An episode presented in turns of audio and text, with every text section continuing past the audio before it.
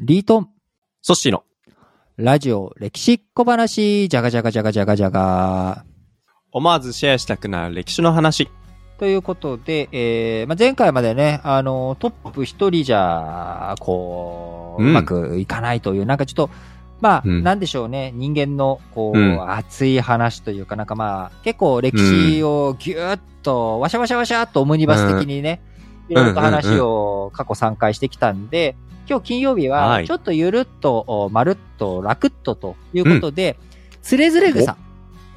つれづれぐる さ。つれづれなるままにね、つ、心に移りゆくよしな仕事をそこはかたくなく書いた健康方針のつれづれ草をちょっと皆さんと一緒にね読みたいなと思うんですけれども、つれづれぐさ、久々につれづれぐさって聞きました。ほんと、つれづれ草ってうんいつぐらいの本か知ってる、はそっしー。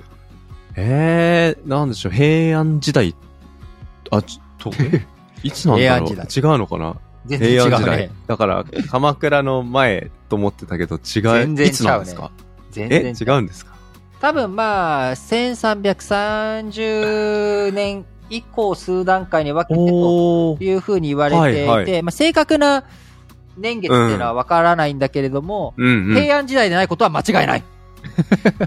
失礼しました。どちらかというと武士の時代。で、うんまあ、鎌倉時代も終わって、室町時代とか、まあ、鎌倉時代にかけてぐらいの時代なんだけれども、まあ、つれづれ草というもの、まあ、みんなは、はいやっぱりまあ、今のソッシーの発言でね、えー、まあ僕は平安時代ではないって言ったけれども、結構リスナーの方の中でもいつだったかってよくわかってないよっていう方いらっしゃると思うんですよ。うん。で、その理由は、つれづれ草が出てくるのって、歴史の勉強の文脈というよりかは、うん。どっちかっていうと、古典、うん。古文の授業の中で出てくるでしょ？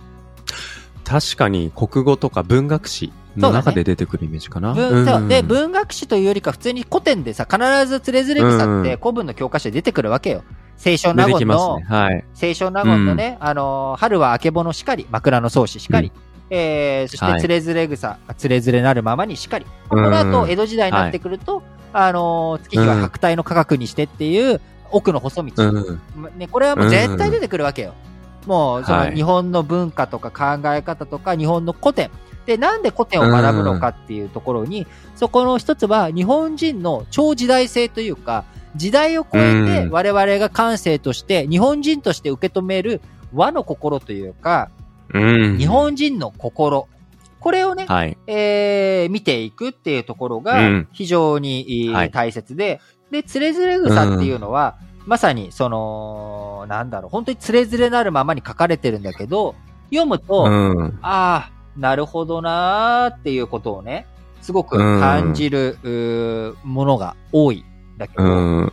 つれづれ草読んだことある？ソッシーなんか、あの、ー古文の中で、うん。学校の中で、うん大体、最初の、あの、つれづれなるままにっていう冒頭のところ。ただ冒頭はさ、うんうんなんで俺これ書き始めたかって書いてるだけだから、あんまり大した内容ではないんだよね。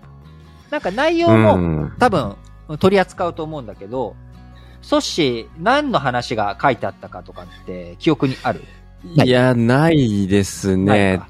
オッケー。じゃあ僕が教科書に書いてあった、うん。僕はがい中学生か高校生かもう忘れちゃったんだけど、あの、その時に読んだことのある、えーうん話の場所を紹介しようと思います。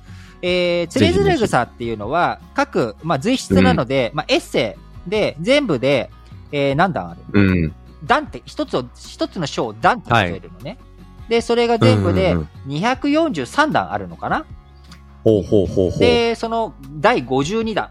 僕が今、定本として読んでるのは、つれづれ草、カッコに、えー講談社確実文庫。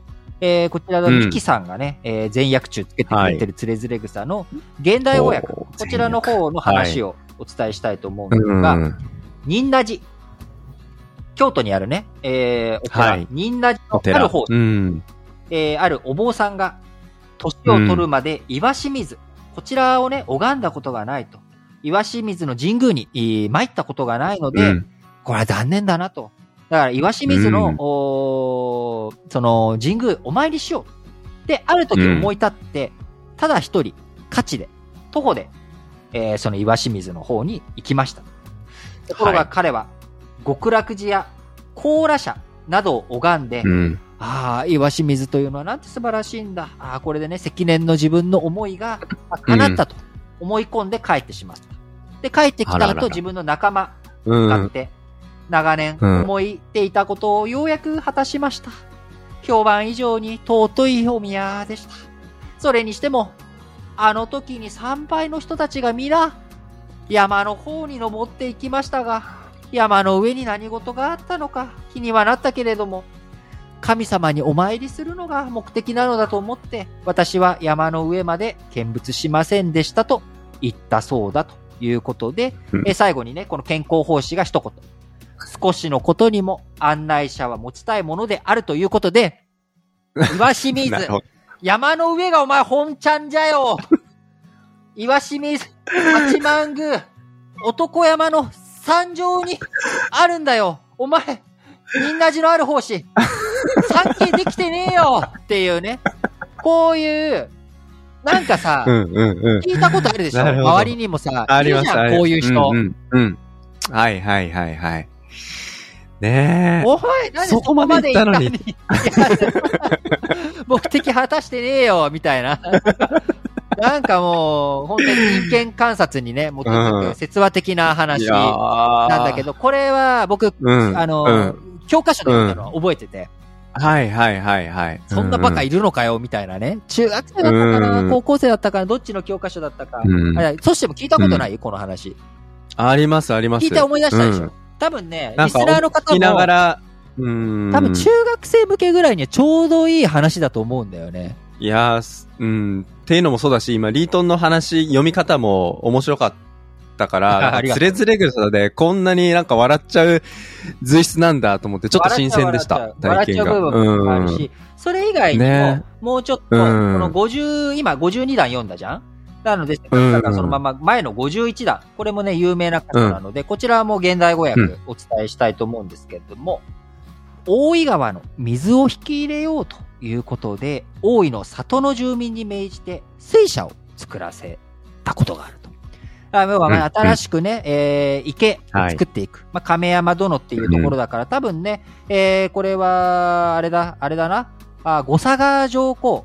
このがね、えー作った戦闘御所うなので、戦闘御所って何か記憶ある？そし。戦闘御所。これ一般名詞。一般名詞。戦闘御うん。戦闘御所一般名詞一般名詞。御所っていうのは天皇がいるところなんだけども、戦闘っていう千人のおほら、ほら、洞窟の洞ってつけて、戦闘御所というと、これは、上皇様そうそうそうそうそうそうそうそうだから今の上皇様がいらっしゃるところも戦闘御所っていうふうに言うんだけれども、うん。うん。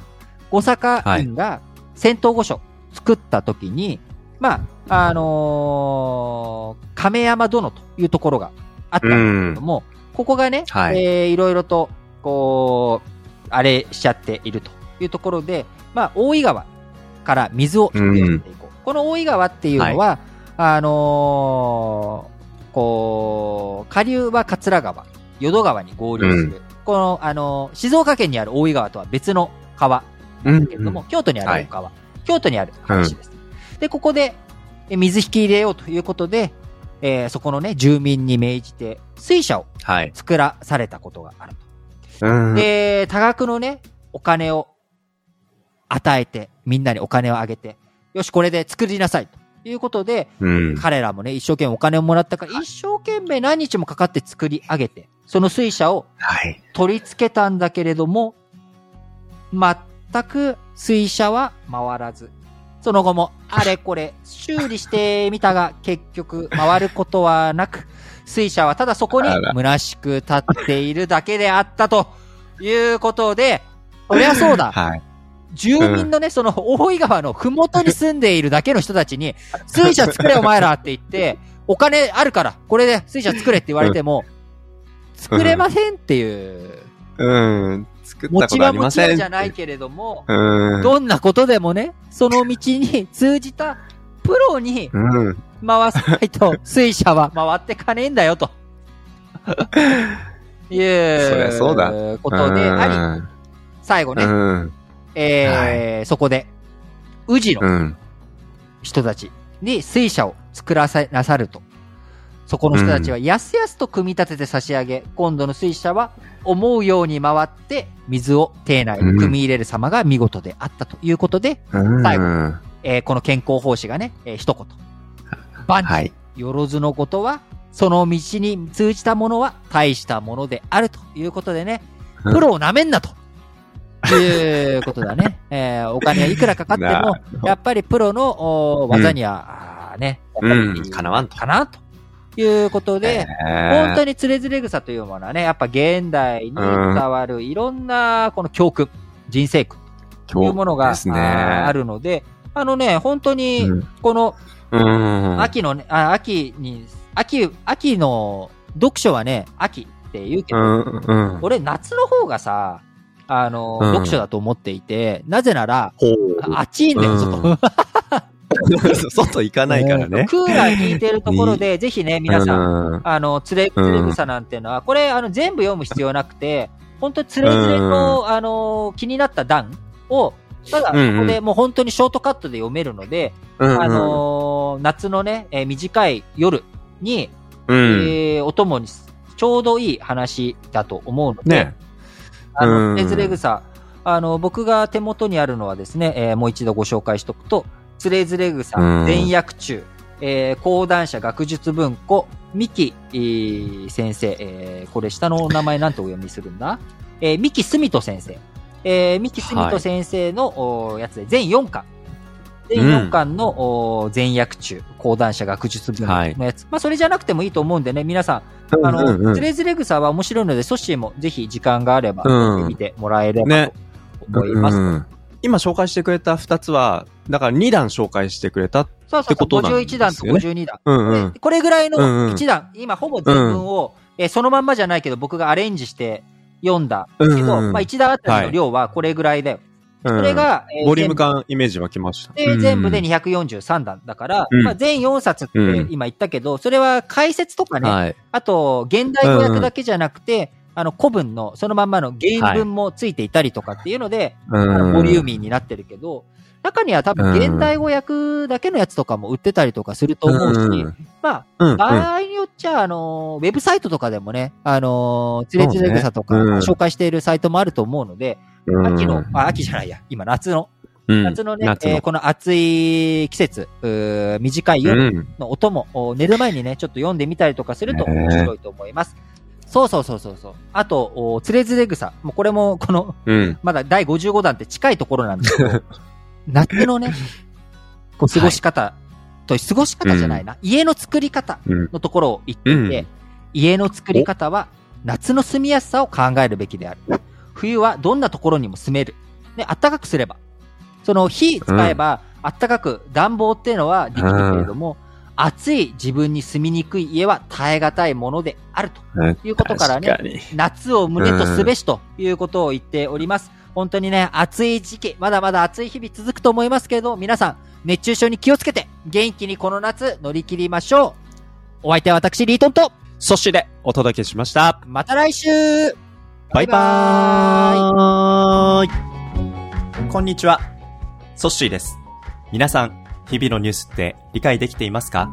政治や経済、国際関係に社会問題、さらに用語の意味や背景まで踏み込んでいくと、そりゃあ簡単に理解できないですよね。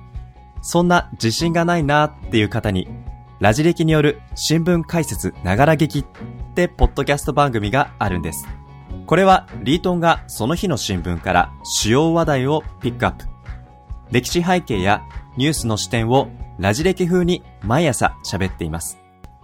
新聞を読みたいけど、なかなか時間がないな、詳しい解説が欲しいなっていう方はぜひ、各種ポッドキャストプラットフォームや Spotify などで、ラ、ジ、レ、キ、新聞解説で検索してチェックしてみてくださいね。